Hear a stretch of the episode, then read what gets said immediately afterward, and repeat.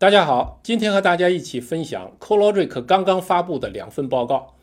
一份报告是上个星期一周的房价走势，第二个报告是2023年一月份的房价表现。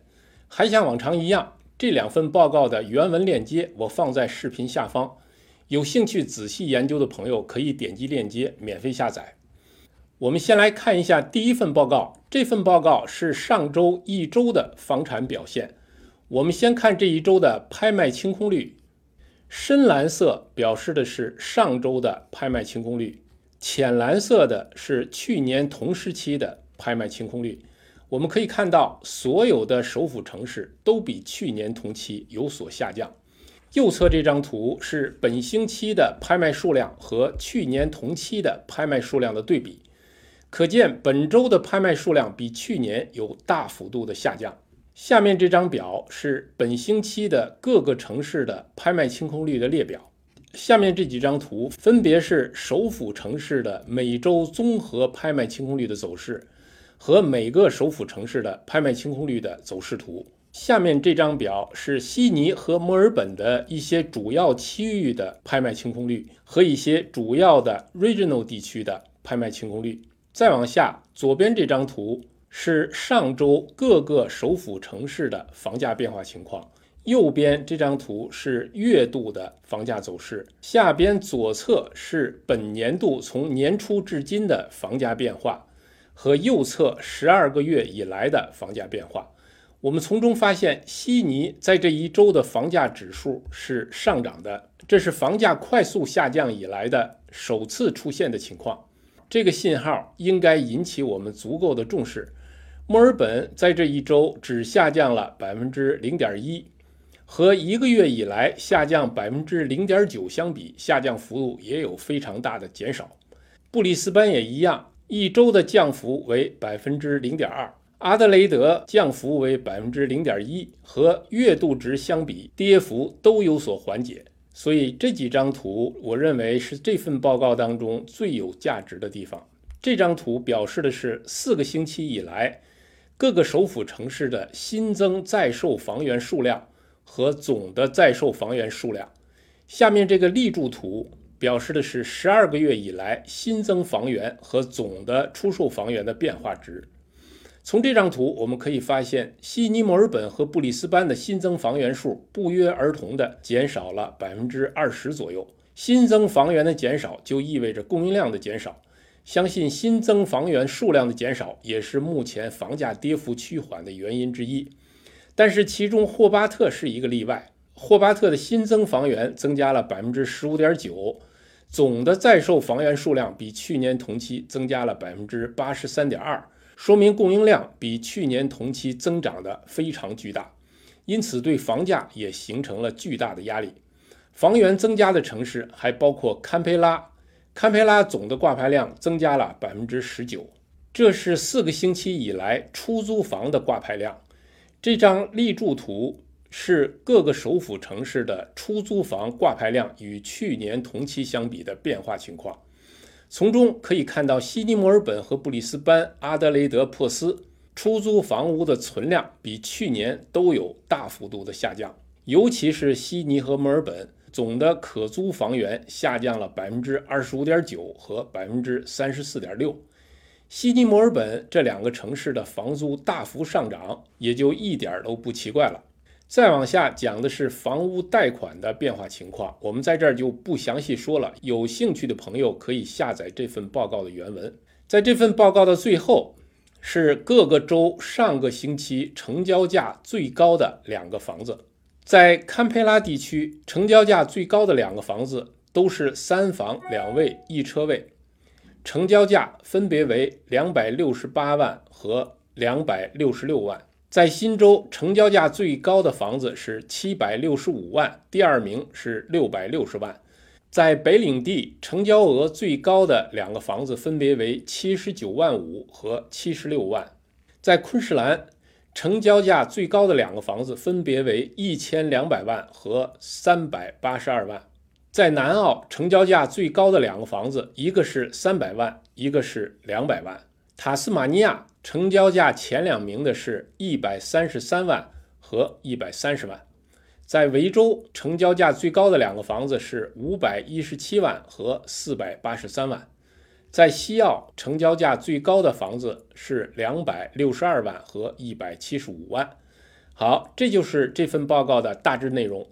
我们现在来看第二份报告。这第二份报告也是刚刚发布的，截止到上个月月底的房价数据报告。我们来看第一个柱状图，表示的是三个月以来澳洲的房价变化情况。三个月以来，房价一共下跌了百分之三点二。十二个月以来，一共下跌了百分之七点二。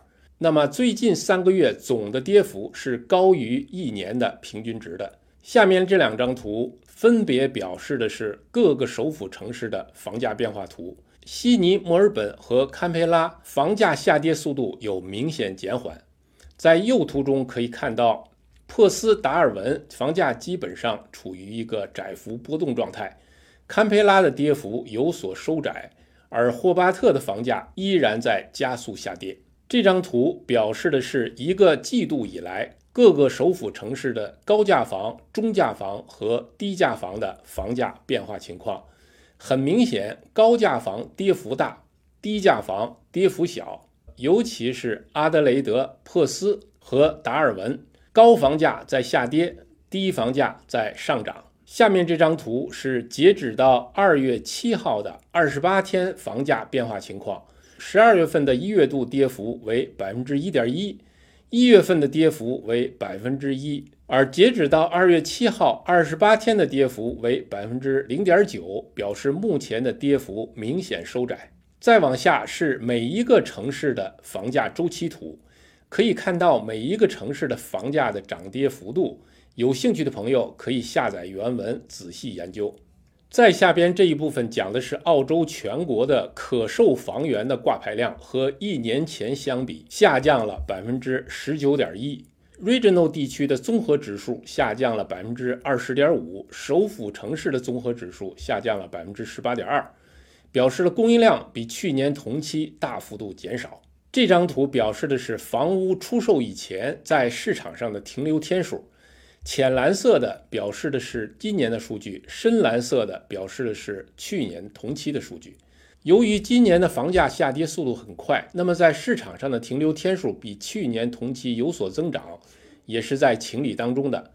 右侧这张图表示的是在市场上的停留时间和历年的数值的比较。由此可以看到，虽然近期房子在市场上的停留时间有比较快速的上升。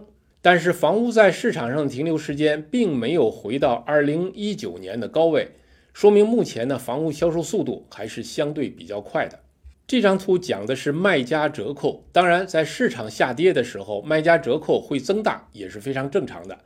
那么我们从右侧的这张图来看，不管是首府地区还是 Regional 地区，卖家折扣已经趋缓。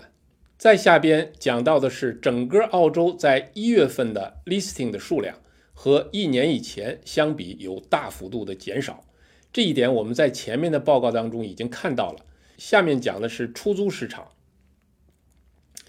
从全国来看，出租房市场的涨幅仍然保持在百分之十，但是增长的趋势已经在减缓。这两张图表示的是出租回报率，一月份的出租回报率已经从一年以前的百分之三点二一。上涨到目前的百分之三点九。下面这张图讲的是新建住宅的批准数量。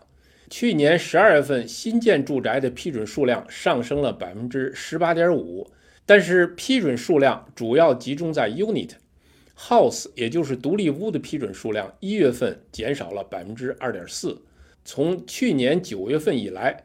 独立屋的新房建设批准量始终是处在十年平均水平之下，这预示着未来几年 unit 的供应量将会大幅升高，而 house 的新增供应量仍然很少。后面这部分讲到的是金融和信贷，其中比较有意思的是，央行在二月份将现金利率提高到百分之三点三五以后，发表了几条耐人寻味的评论。在这儿呢，我尽我所能把这几句话尽量精确地翻译过来，大家各自去理解。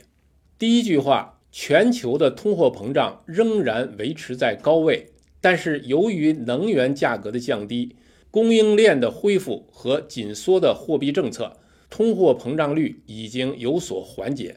第二句话，二零二三年的核心通胀率的预测值为百分之四点七五，之后在二零二五年年中回到百分之三。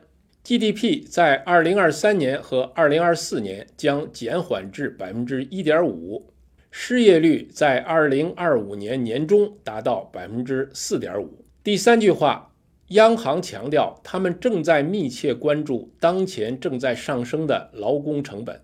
第四句话，央行董事会承认在货币政策决策上的滞后，家庭消费下降的时间和幅度仍然是不确定的。第五句话，央行董事会认为，未来几个月在确保通胀回到目标水平之前，现金利率仍然会提高。目前阶段的高通胀只是暂时现象。